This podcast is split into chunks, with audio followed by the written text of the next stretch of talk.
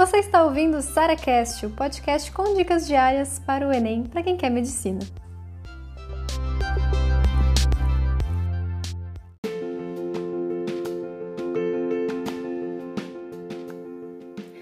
O que fazer quando a ansiedade te impede de estudar? Recebi essa pergunta aqui na caixinha e mais uma vez a ansiedade falando, né, como força aqui no nosso podcast, porque de fato, a gente como estudante, a gente passa por muitos desafios e a ansiedade muitas vezes ela aparece ou fica ainda mais evidente aqui quando a gente estuda. Então, primeira coisa, eu acho que antes de mais nada, você tem que pensar, cara, está atrapalhando, significa que não é mais uma ansiedade normal, sabe? Uma ansiedade fisiológica, uma ansiedade, entre aspas, que faz parte aí de todo mundo. É uma ansiedade que já está te prejudicando na, na sua vida, na sua rotina, no seu, sabe, no seu desempenho. Então, a primeira coisa que eu faria definitivamente é procurar ajuda, tá bom? É você pensar, cara, eu preciso é, melhorar essa, esse meu controle da ansiedade.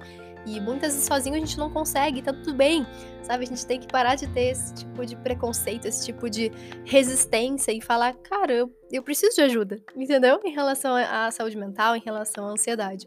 Mas também, principalmente, quando a gente vê o estudo como uma forma de, como se fosse controlar essa ansiedade, é muito legal. Eu vejo duas situações acontecendo, né? Pessoas que começam a estudar e a ansiedade vem em peso, então assim, como se fosse o estudo ser, entre aspas, uma causa, um desencadeador da ansiedade, mas eu também vejo, e isso eu fico muito feliz quando acontece, quando a pessoa ela, vê, ela faz do estudo, inclusive, uma ferramenta de controle dessa ansiedade.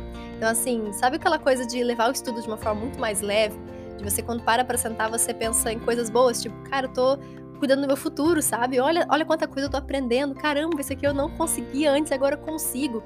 Então é meio que a sua relação com o seu estudo, em vez de ser aquele estudo que provoca ansiedade, seja aquele estudo que ajuda você também a controlá-la, ajuda você também a se sentir bem com, com você mesmo, com a sua rotina, etc.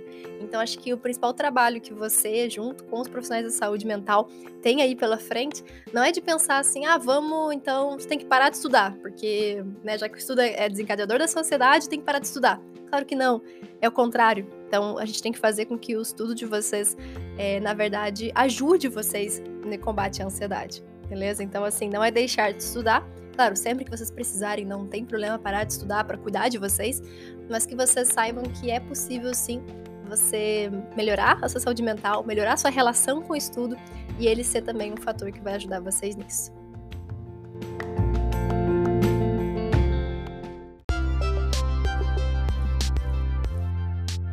Você ouviu mais um SaraCast, o podcast com dicas diárias para o Enem.